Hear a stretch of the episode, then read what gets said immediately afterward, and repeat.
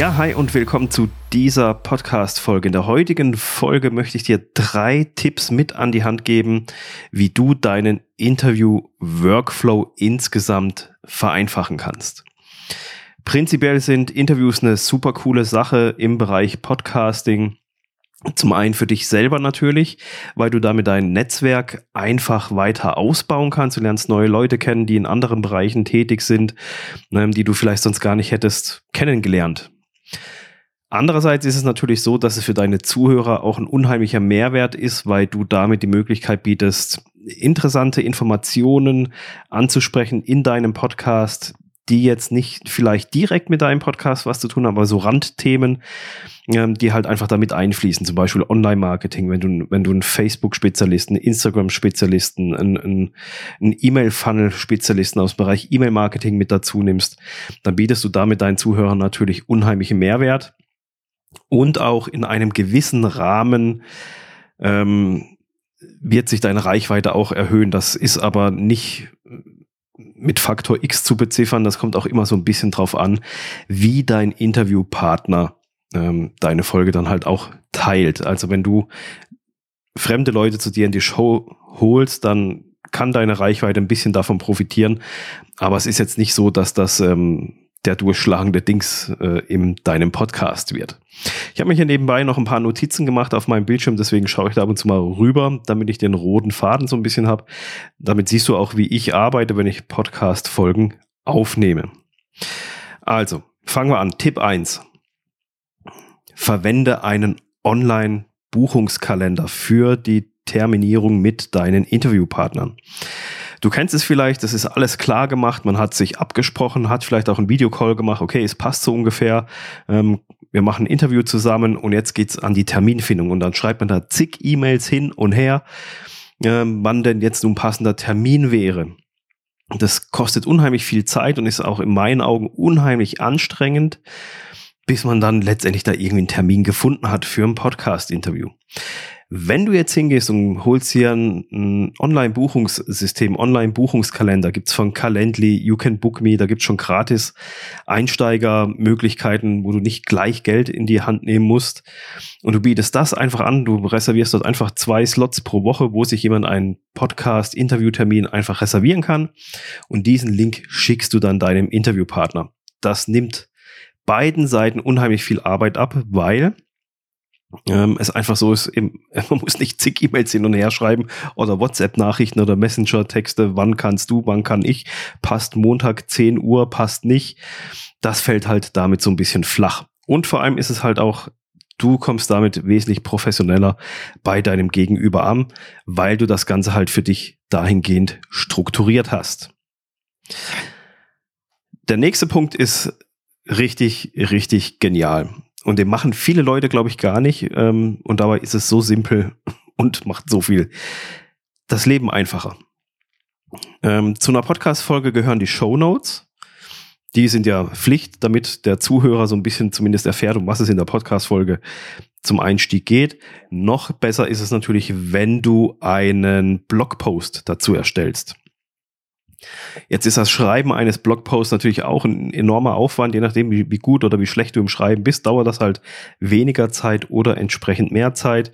Und gerade wenn es dir halt schwer fällt, Informationen dann über andere Leute irgendwie zusammenzutragen und zu schreiben, dann kann das schon sehr, sehr aufwendig werden, äh, so einen Blogpost über einen Interviewpartner zu erstellen. Überleg dir doch einfach mal, wie es wäre, wenn du hingehst und lässt die Show Notes und den Blogpost von deinem Interviewpartner schreiben. Es hat mehrere Vorteile. Zum einen, Du musst dir nicht irgendwelche Informationen zusammensammeln über den Interviewpartner, was du da noch alles mit reinpacken könntest an, an, an tollen äh, Dingen, die man über den Interviewpartner wissen muss. Du musst es auch nicht mit dem Interviewpartner erstmal absprechen, ob das alles so okay ist, was jetzt da drinne steht. Eventuell hat er dann wieder Ergänzungen oder möchte gewisse Sachen nicht drinne stehen haben. Und wenn du jetzt zu deinem Interviewpartner sagst, du pass auf, im Rahmen des Podcast-Interviews ähm, schreib mir doch bitte mal so eine kurze Vita, so ein, so, so ein Blogpost zu dir, wie du dich gerne im Internet, wie du dich gerne präsentieren würdest. Und das schickst du mir vorab, vor unserem Interview schickst du mir das zu. Zum einen hast du die Arbeit nicht. Du musst nicht selber die Show Notes schreiben.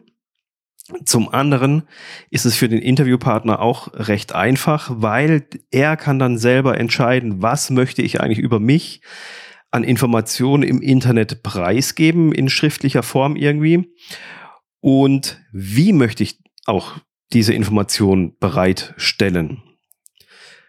Weiterer Vorteil für dich dabei ist, dass du eventuell Informationen von Inf Interviewpartner bekommst, die du vorher gar nicht hattest und die du so auch gar nicht von selber nicht drauf gekommen wärst und so vielleicht auch gar nicht bekommen hättest. Und du hast so ein bisschen ein, ein Bild von deinem Interviewpartner nochmal, du, du lernst ihn dadurch näher kennen, kannst dich besser auf dein Podcast-Interview vorbereiten, insbesondere wenn halt auf einmal Informationen auftauchen, die du vorher gar nicht hattest und die vielleicht mega, mega spannend sind für das Podcast-Interview. Und somit kannst du da das halt so ein bisschen anpassen. Ganz, ganz wichtig, und das ist mir selber schon haufenweise äh, vorgekommen, unter die Finger gekommen, unter was weiß ich, äh, wenn ich Interviews durchgeführt habe, gerade mit Leuten, die nicht sehr, die sich in dieser Welt der Podcasts nicht auskennen, dann gib deinem Interviewpartner vorab ein Briefing. Wie wird der Ablauf sein? Wie, wie, wie läuft das Ganze insgesamt ab? Was, je nachdem vielleicht sogar auch nochmal kurz erklären, was ein Podcast ist, wie du ihm die Informationen dann des Podcasts später zur Verfügung stellst, dass er einfach schon mal so einen groben Leitfaden hat.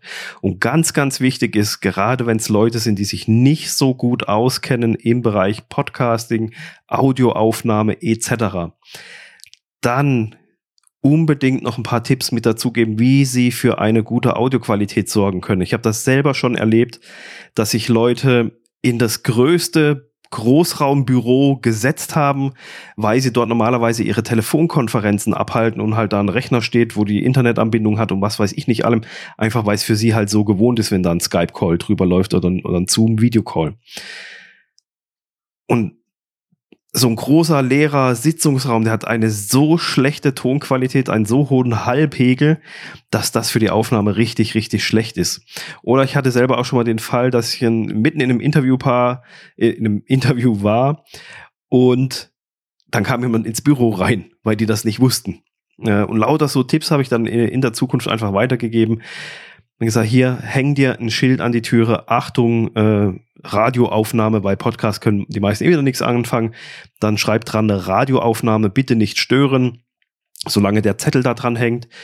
Und halt auch Tipps eben nicht das größte Großraumbüro rauszusuchen, sondern lieber das kleine eigene Büro nehmen, ähm, wenn möglich. Dann mit welcher Software eben. Zoom zum Beispiel bietet sich auch an auf dem Handy. Das hatte ich auch schon mal, dass die Interviewpartner es nicht auf dem Firmennetzwerk Rechner installieren konnten. Ähm, logischerweise durch die ganzen Sicherheitsbestimmungen, durch die, durch die IT-Abteilung. Und das Ende vom Lied war, dass wir das dann übers private Handy gemacht haben, weil man kann sich Zoom zum Beispiel auch als App aufs Handy laden. Da habe ich gesagt, pass auf, lad sie runter auf dein Handy. Und dann machen wir das Interview, geht ja übers Internet. Und danach kannst du die App wieder von deinem Handy löschen. Und, und dann war das erledigt. Und somit haben wir das Interview führen können über sein privates Handy.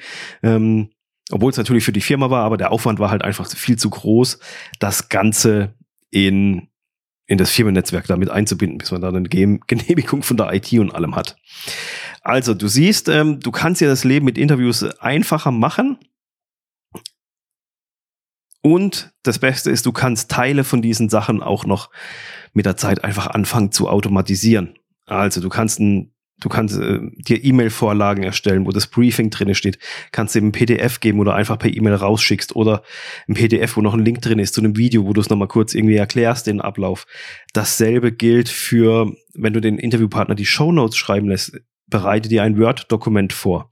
Die Königsklasse ist dann letztendlich, und das geht, dass du dir so Sachen, auch wenn du jetzt mit WordPress zum Beispiel arbeitest, erstellen lässt als, als, als Upload-Formular und daraus generiert der WordPress automatisch schon einen Blogpost, der dann als Entwurf auf deinem WordPress, auf deiner Installation liegt. Da hast du alles schon fertig, musst vielleicht noch ein bisschen nachkorrigieren in der Formatierung oder ein paar Sachen ergänzen, aber du hast eigentlich schon fix und fertigen Blogpost, den du einfach so verwenden kannst für deinen Podcast. Und natürlich der Online-Terminkalender, der einfach diese ganze Terminfindung viel, viel einfacher macht. Ja, das waren jetzt nochmal zusammengefasst die drei Tipps, die ich dir in Bezug auf Interviews mitgeben wollte. Ich freue mich auf jeden Fall, wenn du wieder in der nächsten Woche mit dabei bist. Und wenn du deinen Podcast noch nicht gestartet hast und willst deinen Podcast starten, dann trag dich auf jeden Fall in meine Liste für mein kommendes Workbook ein unter www.podcast-machen.com-workbook. Das ist ein kompakter, zusammengefasster Leitfaden. Die Informationen findest du dann auf der Seite. Dieses Workbook wird demnächst erscheinen und ich kann es dir nur empfehlen, wenn du einen Podcast starten willst und jetzt nicht irgendwie eine 1 zu 1 Begleitung haben möchtest, sondern sagst, hier, ich möchte das lieber selber für mich, äh, mich da alleine so ein bisschen durchwursteln und alles dann kann ich dir dieses Workbook wirklich empfehlen, weil da sind so viele Informationen von mir drinne, die ich wirklich über die Jahre zusammen kompaktiert habe, den Workflow so angepasst habe, dass es auf das Wichtigste einfach beschränkt ist und nicht irgendwelches äh, Larifari-Zeug, was du gar nicht brauchst, um deinen Podcast zu starten oder was halt auch vor allem veraltet ist zum Teil. Ansonsten freue ich mich natürlich wieder, wenn du in der nächsten Woche mit dabei bist. Bis dann. Ciao.